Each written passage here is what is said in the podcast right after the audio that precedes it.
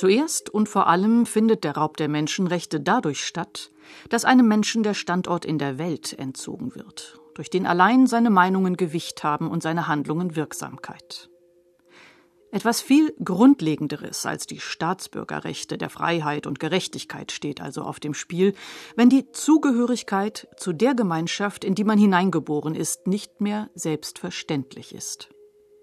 Dass es so etwas gibt wie ein Recht, Rechte zu haben, und das heißt, in einem Beziehungssystem zu leben, wo man nach seinen Handlungen und Meinungen beurteilt wird.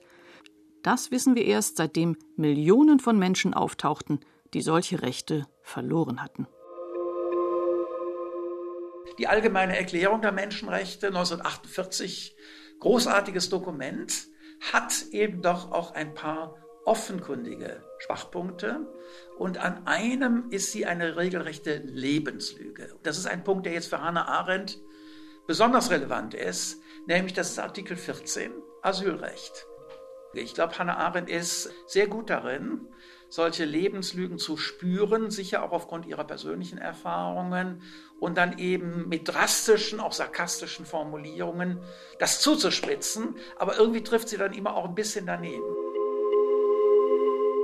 Es gibt nur ein einziges Menschenrecht, das schreibt Hannah Arendt 1949. Da ist gerade die Allgemeine Erklärung der Menschenrechte verabschiedet worden. Ihr Recht, Rechte zu haben, das ist wohl neben der Banalität des Bösen der zweite stehende Begriff von ihr geworden. Da muss man nur mal googeln. Und wir gucken heute, wie Hannah Arendt auf die Menschenrechte geschaut hat und ob uns das heute weiterhilft. Ihr hört den Podcast Hannah Arendt endlich verstehen, in dem wir mit Menschen von heute Hannah Arendt nach Themen von heute befragen.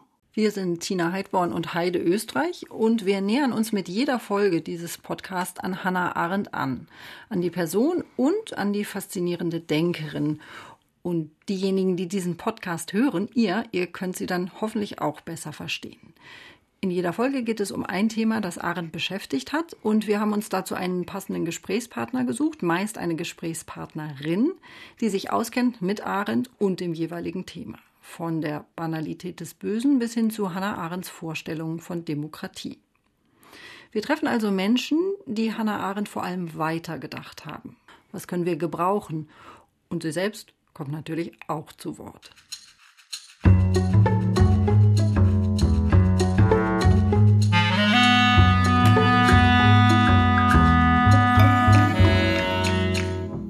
Folge rede ich mit Heiner Bielefeld. Er hat lange das Deutsche Institut für Menschenrechte geleitet und lehrt jetzt Menschenrechte und Menschenrechtspolitik an der Uni Erlangen.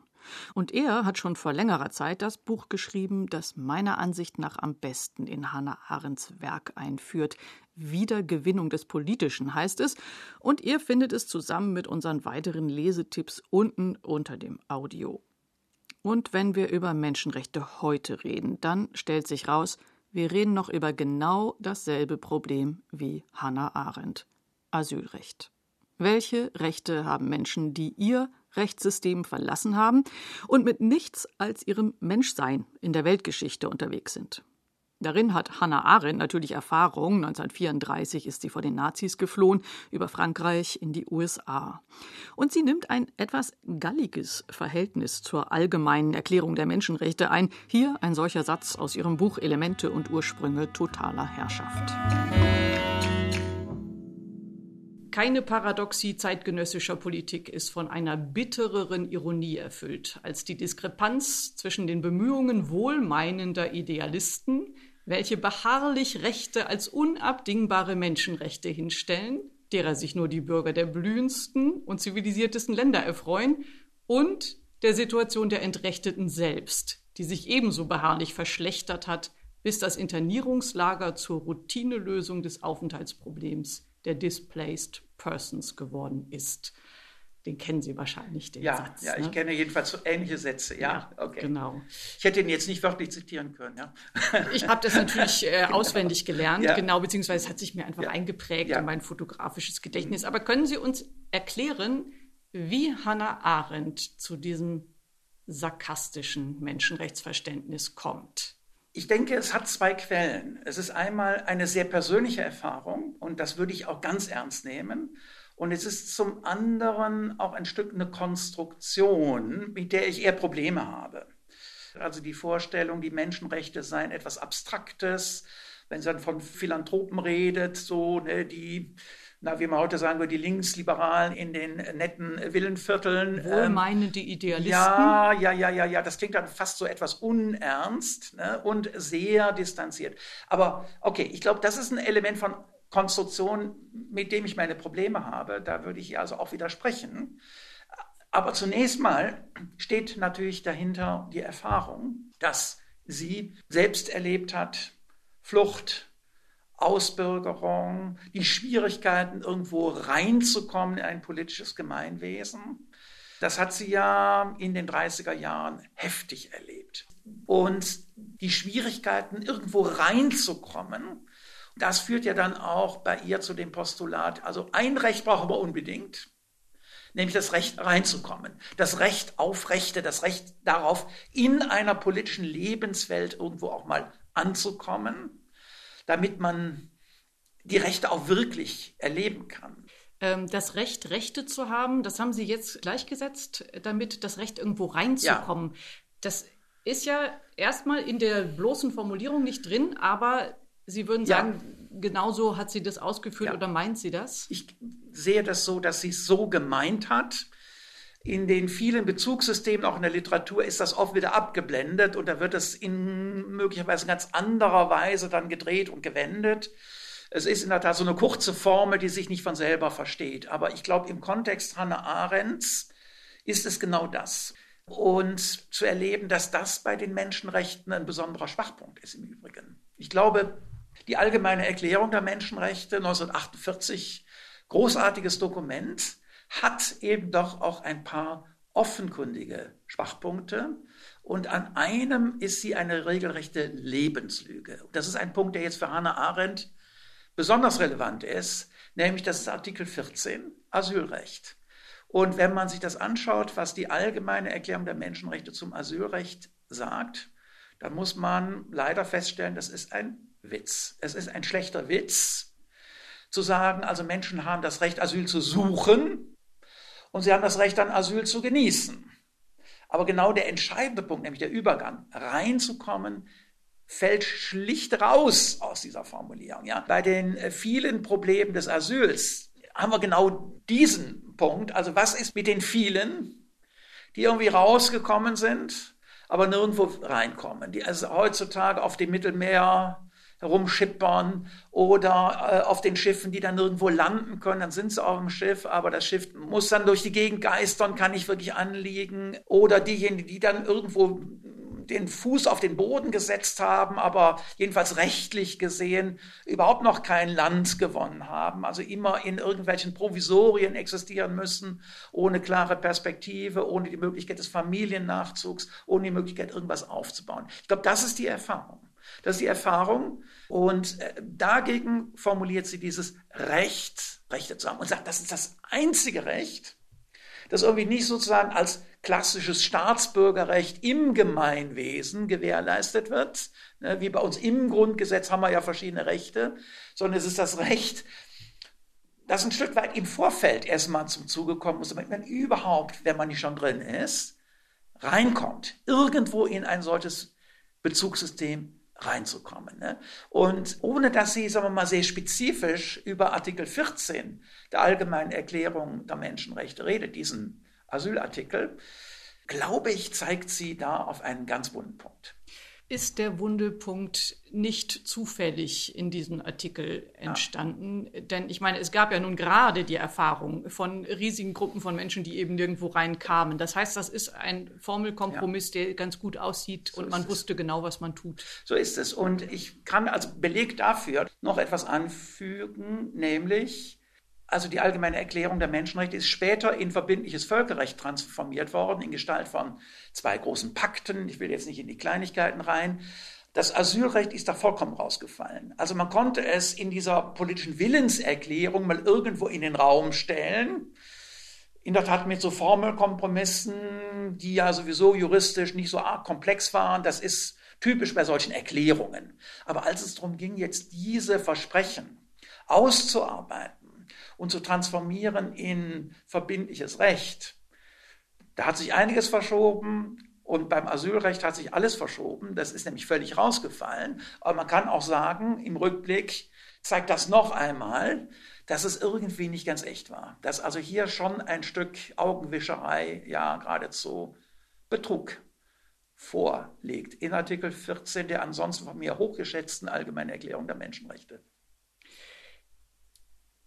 Ist das ein so zentraler Punkt, diese Einwanderung von einer Gruppe anderer Leute, dass sich alle so schwer damit tun? Oder ganz einfach gefragt, warum tun sich alle so wahnsinnig schwer damit? Na, erst einmal systematisch ist das Asylrecht ein besonders interessantes Recht. Es ist das einzige Menschenrecht, das seinem Wesen nach nur Nicht-Staatsbürgern zukommen kann. Ne? Also das heißt, wir haben hier ein Recht, das eigentlich seiner Struktur nach ein Weltbürgerrecht ist. Und Hannah Arendt, wenn sie sagt, es ist das einzige Menschenrecht, würde ich ihr eigentlich nicht zustimmen, aber wenn ich es ein bisschen übersetze, würde ich ihr doch zustimmen, wenn die Formulierung nämlich dahingehend ändern. Es ist das einzige genuine Weltbürgerrecht, ne, wo, wo, sie auch sagt, das muss eigentlich die Menschheit garantieren. Ne? Das muss die Menschheit garantieren und dann kommt gleich der skeptische Einwand, ob das irgendwie mal funktionieren kann, keine Ahnung. Leider Gottes erleben wir ein Menschenalter später, dass wir immer noch relativ ratlos sind, ne, was die Garantie dieses Menschheitsrechts bedeutet, irgendwo tatsächlich reinzukommen. Ne, das ist ja nach wie vor, also selbst, selbst innerhalb der reichen EU-Staaten ein würdeloses Geschachere und getrieben von der Angst vor dem Präzedenzfall. Immer so, immer diese absurde Formulierung, da könnte ja dann jeder kommen. Wir können doch nicht die Not aller Flüchtlinge weltweit, 60 Millionen, 80 Millionen, tragen. Natürlich kann man das nicht. Es geht um Arbeitsteilung, es geht um Organisation. Aber das setzt dann voraus einen richtig gut funktionierenden Multilateralismus, also so ein Stück ja, echte weltbürgerliche Rahmenordnung. Ja. Und dass alle Hannah Arendts Weltbürgerrecht anerkennen. Ne? Das so, müssten, wenn ja. die das alle anerkennen würden, dann hätte ja. Hannah Arendt da einen genialen ja. Coup gelandet.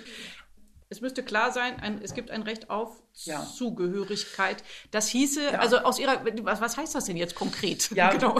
das weiß sie ja, glaube ich, selber nicht. Okay. Also ich meine, insofern ist dieses Postulat Ausdruck einer Problemanzeige, es gibt dieses eine Menschenrecht. Das ist sozusagen ein sinnvoller Anspruch, wie es funktionieren kann. Das weiß sie auch nicht. Und das sagt sie auch, dass sie es nicht weiß. Also äh, die entsprechende Passage äh, in dem dicken Buch, äh, die Elemente mhm. und Ursprünge totaler Herrschaft, ist ja überschrieben mit Aporien der Menschenrechte. Ne? Und da wird die Aporie, das Aporetische besonders greifbar. Also etwas, was eigentlich ganz dringlich ist aber es klappt nicht. Also die Welt der Staaten mit ihren Grenzen ist sozusagen hermetisch geworden. Und jetzt, wo dann die territorialstaatliche Ordnung auf globaler Ebene irgendwo sich durchgesetzt hat im Laufe des 20. Jahrhunderts, die Grenzen sind zu und ja, dann bleiben manche zwischen den Grenzen hängen, in den Zäunen. Das ist genau die Situation. Wir sind nicht sonderlich viel weitergekommen. Ich wollte noch ein Zitat von ihr mhm. bringen. Ich habe nämlich hier so eine fast apokalyptische Sicht auf dieses Thema von ihr nochmal gefunden, auch in Elemente und Ursprünge offensichtlich ein Buch, das man sich angucken sollte. Ja. Und zwar schließt sie sozusagen rück auf den Nationalstaat. Und es ist quasi schon eine Aporie des Nationalstaats sogar, äh, die sie jetzt aufmacht. Sie sagt nämlich, die Flüchtlinge und Staatenlosen sind der Fluch, der sich an alle neuen im Bild der Nationalstaaten errichteten Staaten der Erde heftet. Für die neuen Staaten wirkt sich dieser Fluch wie der Keim einer tödlichen Krankheit aus. Denn der Nationalstaat kann nicht existieren, wenn nicht alle seine Bürger vor dem Gesetz gleich sind. Und kein Staat kann bestehen, wenn ein Teil seiner Einwohner außerhalb der Gesetze zu stehen kommt und de facto vogelfrei ist. Und das sind diese Minderheiten, Einwanderungsgruppen und so weiter, die Flüchtlinge, die irgendwo sind. Und sie sagt eben, es ist wie der Keim einer tödlichen Krankheit, weil der Staat eigentlich Gleichheit garantieren muss und es dann wiederum nicht kann. Jetzt muss man aber sagen, dieser letzte Halbsatz ist ja wohl ein Irrtum. Also heute leben alle möglichen Staaten quicklebendig mit einem Haufen von Menschen mhm. zweiter ja. Klasse in Anführungsstrichen in ja. ihren Grenzen, oder? Also es geht schon. Ja, ja. Also es ist wieder mal so eine Formulierung, bei der man sagen muss, okay, sie trifft, indem sie den Finger in die Wunde legt, aber gleichzeitig trifft sie auch nicht, weil da so allerlei Unklarheiten oder auch Fehlannahmen sind. Zunächst einmal, wenn man jetzt mal von den Menschenrechten her spricht, also auch Menschen ohne legalen Aufenthaltstitel sind nicht rechtlos. Das ist immer ganz wichtig. Da kann man sagen, die haben faktisch enorme Schwierigkeiten, ihr Recht einzuklagen. Deshalb also so eine Sprachwendung, wie ja bei ihr auch vorkommt, so faktisch vogelfrei, das ist irgendwie schon so halbwegs richtig als Beschreibung. Aber es ist eben nicht so, dass diese Menschen als rechtlos beschrieben werden können. Da müsste man sich erstmal dagegen verwahren. Und äh, das ist, äh, also jedenfalls in der Theorie ist es klar. Ja? Äh, wir wissen also, die, die Lebenswelten jetzt gerade von illegalen, sogenannten illegalen Einwanderern, und das meint sie ja vor allem, die sind natürlich in der Tat erstmal eine unglaubliche Herausforderung, auch für das Selbstverständnis eines Rechtsstaats. Also der Rechtsstaat, der ja sich dadurch definiert, dass er das Recht der Menschen als gleiches Recht aller Menschen in der Würde begründet, bei uns Artikel 1 des Grundgesetzes respektiert. Und da ist so ein Stück wieder mal eine Lebenslüge. Ich glaube, Hannah Arendt ist sehr gut darin, solche Lebenslügen zu spüren, sicher auch aufgrund ihrer persönlichen Erfahrungen und dann eben mit drastischen, auch sarkastischen Formulierungen das zuzuspitzen. Aber irgendwie trifft sie dann immer auch ein bisschen daneben. Das würde ich ja für diese Formulierung genauso sagen. Also un, sie ist ungenau. Ja, ja, das möglicherweise würde sie dem selber gar nicht mal so widersprechen. Sie hat sich also mit Fragen etwa der juristischen Genauigkeit nie abgegeben. Das war sie, fand sie schlichtweg langweilig. Man muss das so ein bisschen with a grain of salt lesen. Ne? Also äh, so ein Element auch rhetorischer Zuspitzung, mit der sie was auslöst. Und bei mir löst sie eben dann typischerweise aus, erst einmal heftige Zustimmung, aber gleichzeitig so ein Vorbehalt. Okay, man müsste es doch etwas anders formulieren. Mhm. Ich finde ja, sie ist auch einfach sehr stark Journalistin und da spitzt man zu. Abso, absolut. Und sie provoziert auch gern. Ich habe so einen hübschen Satz von ihr gefunden, dass als sie auch mal mit dieser Apodikt Apodizität, wie heißt denn das Wort? Also das jedenfalls diese Art, wie sie apodiktisch ja. da immer ja. ihre Thesen raushaut, da ist sie immer so mit konfrontiert worden und dann hat sie so ganz charmant gesagt, das sei ihr Berliner Erbe, sie raufe ah. halt so gern. Ja, ich raufe so gern und das fand ich, das trifft's irgendwie, dass sie gerne auch provoziert. So, hilft Hannah Arendt mit ihrem Recht, Rechte zu haben, hilft das irgendwie weiter? Naja, also dieses Recht, Rechte zu haben, hat immer wieder Diskussionen inspiriert. Ohne Diskussionen werden wir Lösungen nicht erarbeiten können, aber dass das Diskutieren als solches auch noch keine Lösung bedeutet, das muss man natürlich in aller Nüchternheit einräumen.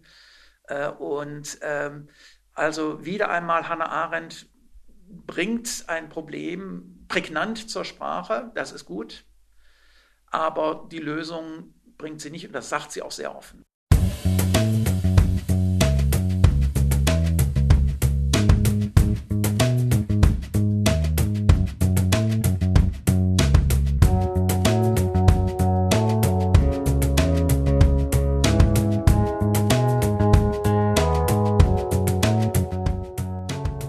Hannah Arendt ist eben keine Politikerin. Und sie hat vielleicht keine Lösung, aber sie hat eine Haltung. Sie erinnert uns daran, dass wir alle Mitglied in dieser Weltgemeinschaft sind. Das ist für Heiner Bielefeld wahrscheinlich weniger beeindruckend als für so Normalmenschen, die nicht so oft über sowas nachdenken, denn er ist unter anderem auch für die UNO unterwegs und guckt ganz praktisch, wie Menschenrechte sich in den verschiedenen Ländern entwickeln. Und dabei ist ihm etwas aufgefallen, das wir erst in letzter Zeit hier auch auf den Schirm bekommen haben. Denn Menschenrechtsverletzungen kann man nur bearbeiten, wenn man nachweisen kann, dass sie überhaupt stattgefunden haben. Und das ist gar keine Banalität. Wer hat denn den Menschenrechtsanwalt entführt? Warum ist jemand aus einem Land geflohen? Oder wie viele Juden haben die Nazis ermordet? Auch in Demokratien greift die Faktenverunsicherung um sich, wenn Präsidenten mit Lügen Politik machen. Und zwar merkwürdigerweise höchst erfolgreich. Und genau zu diesem Phänomen hat Hannah Arendt Entscheidendes gesagt.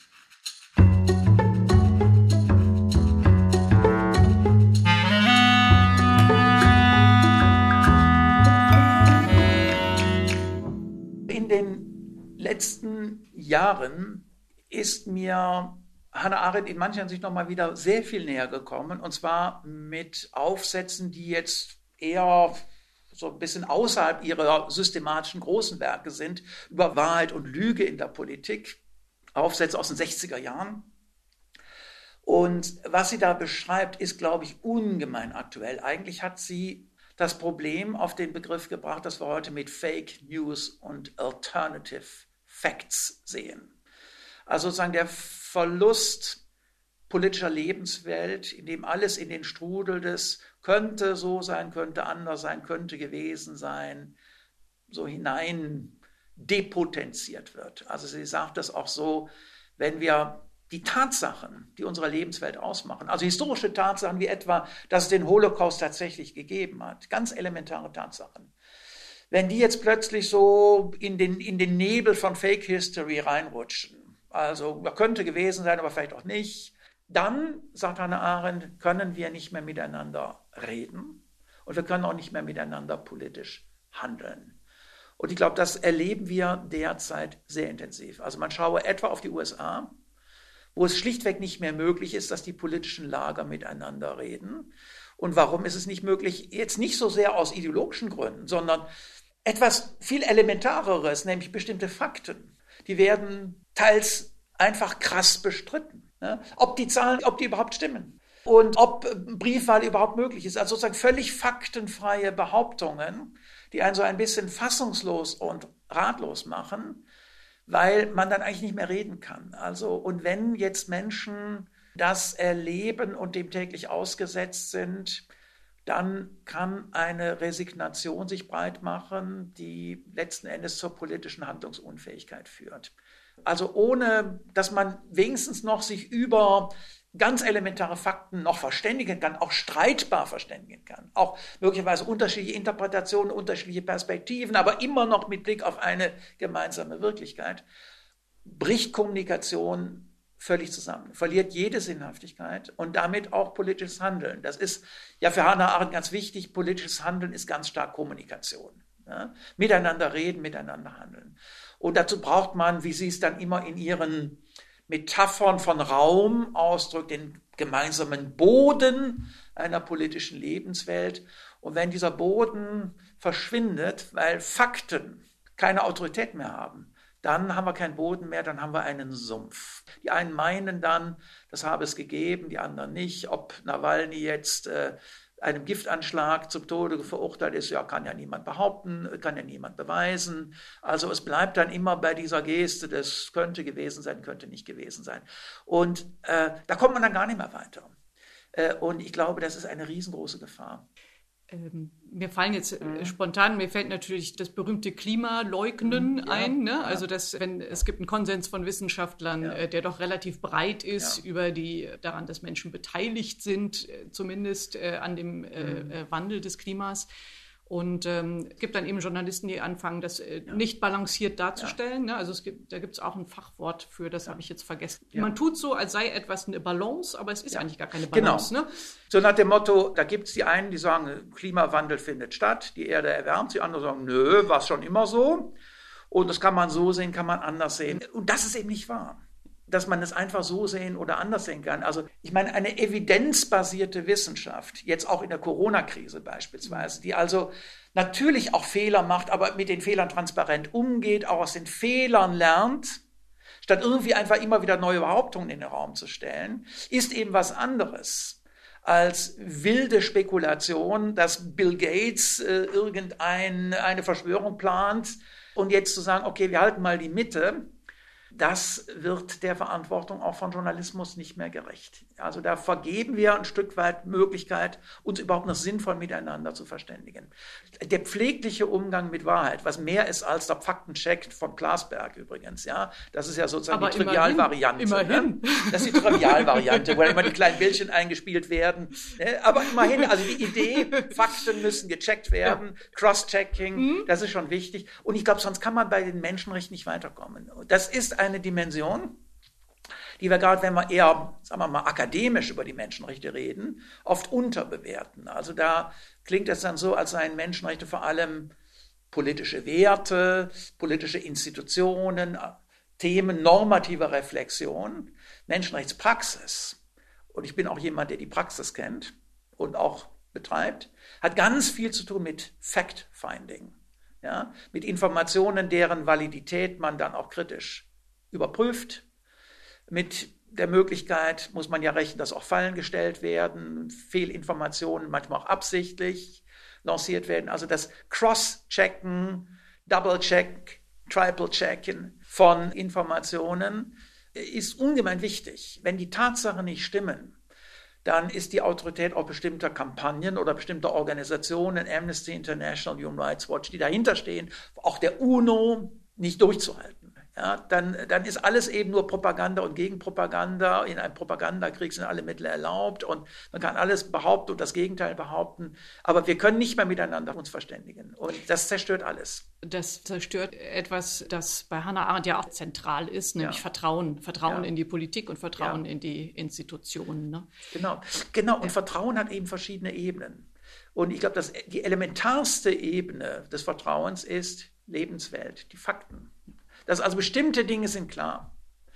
Und wenn es dann jetzt heißt, Obama, keine Ahnung, wo der geboren ist, ob das ein Amerikaner ist, ob das ein Muslim ist, und jetzt Kamala Harris, keine Ahnung, ja. Also, wo ja dann auch der amerikanische Präsident Trump eigentlich immer nur im raunenden Ton, manchmal behauptet er Dinge ganz apodiktisch, aber typischerweise raunt er nur. Und dieses Raunen findet ein riesengroßes Echo und irgendwann kommen wir gar nicht mehr raus aus dem Raunen. Und das hat Anna Arendt, wie ich finde, ungemein hellsichtig beschrieben. Also auch wieder sehr sarkastisch, wenn Sie sagen, ja, Lügen gehört zur Politik dazu. Das ist auch kein Problem. Lügen ist Teil des menschlichen Lebens. Aber wenn wir einen Punkt erreicht haben, wo uns es uns egal ist, ob gelogen wird oder ob es die Wahrheit ist, wenn man sich für die Lüge nicht mehr verteidigt, schämt, entschuldigt oder versucht, sie irgendwie zu kaschieren, weil es sowieso egal ist, dann können wir nicht mehr sinnvoll miteinander reden. Dann können wir noch unilaterale Tweets irgendwie durch die Gegend jagen, aber wir haben keine Kommunikation mehr und damit auch keine politische Kultur, keine politischen Institutionen, die ja von dem Ganzen getragen werden.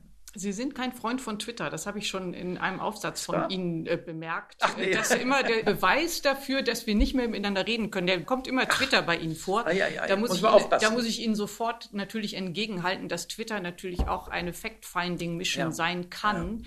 Denn mir ist als Beispiel auch eingefallen äh, die MeToo.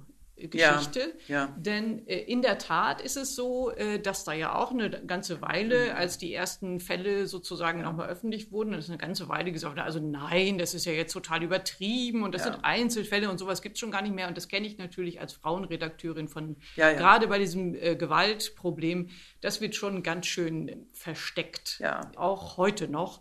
Und bei MeToo war es dann Twitter, um jetzt eine Lanze für ja. Twitter zu brechen, das natürlich das hervorgebracht hat, dass viele Leute Zeugnis ablegen ja, konnten. Natürlich gleich wieder mit den, ja. oh, die lügen alle und es ist irgendwie eine Kampagne und so, das weiß man ja wieder alles nicht. Aber dann gab es ja äh, löblicherweise nachrecherchierende Journalistinnen und Journalisten und es gab dann doch gesicherte Erkenntnisse. Das heißt, kleiner ich Exkurs. Hab die Tweets, ich habe die Tweets über Trump kennengelernt, aber ich muss, mittlerweile hat Twitter sich ja in hochinteressanter Weise von Trump emanzipiert.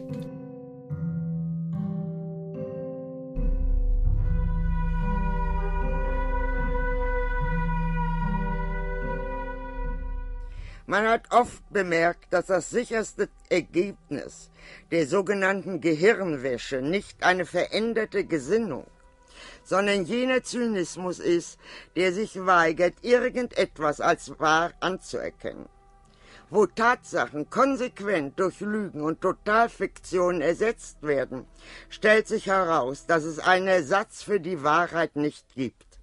Denn das Resultat ist keineswegs, dass die Lüge nun als wahr akzeptiert und die Wahrheit als Lüge diffamiert wird, sondern dass der menschliche Orientierungssinn im Bereich des Wirklichen, der ohne die Unterscheidung von Wahrheit und Unwahrheit nicht funktionieren kann, vernichtet wird.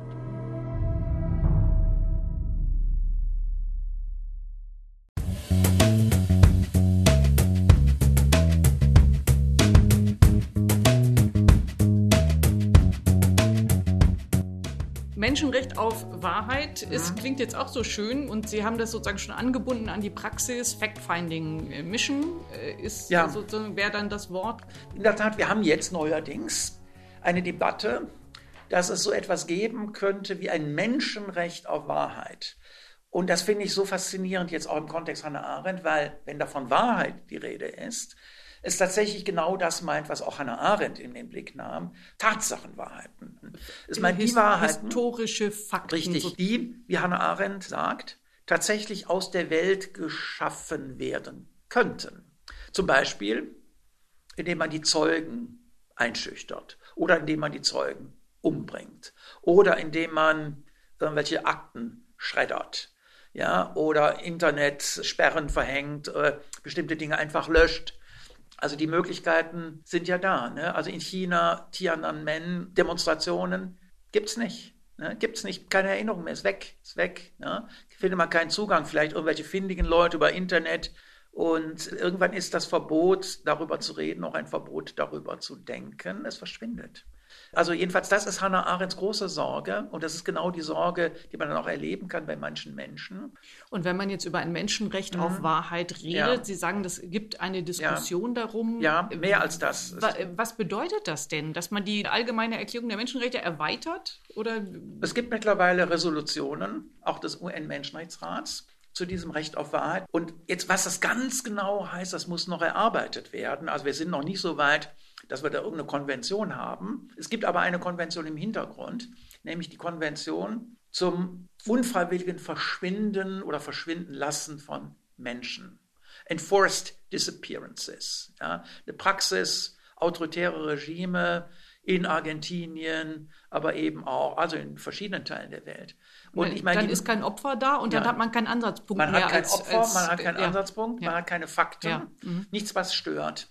Also das ist konkret am ehesten greifbar als Anspruch von Menschen, deren Angehörige zum Verschwinden gebracht worden sind oder irgendwie vers angeblich verschollen sind, staatliche Unterstützung bei der Aufklärung zu erfahren. Das ist, da, da wird es einigermaßen greifbar. Aber es ist sozusagen noch nicht ein Recht, das jetzt juristisch irgendwie Konturen hätte, geschweige denn Zähne hätte. Ja? Aber es wird darüber diskutiert und das als solches ist bezeichnet und ich finde auch ermutigend, weil es doch zeigt, dass man reagiert auf dieses Gefühl, uns droht wirklich was abhanden zu kommen, wenn, wenn wir da nicht aufpassen. Ja? Wenn am Ende alles irgendwo verschollen ist und, oder vage ist, äh, vernebelt wird. Ja? Und das finde ich, also von da finde ich das eine, eine Debatte, die man eigentlich ohne Hannah Arendt fast nicht verstehen kann. Also ich finde, Hannah Arendt hat wirklich mit dem Begriff der Tatsachenwahrheit und der Gefährdung der Tatsachenwahrheit und dem Appell aufzupassen, das schon postuliert. Vor 50 Jahren.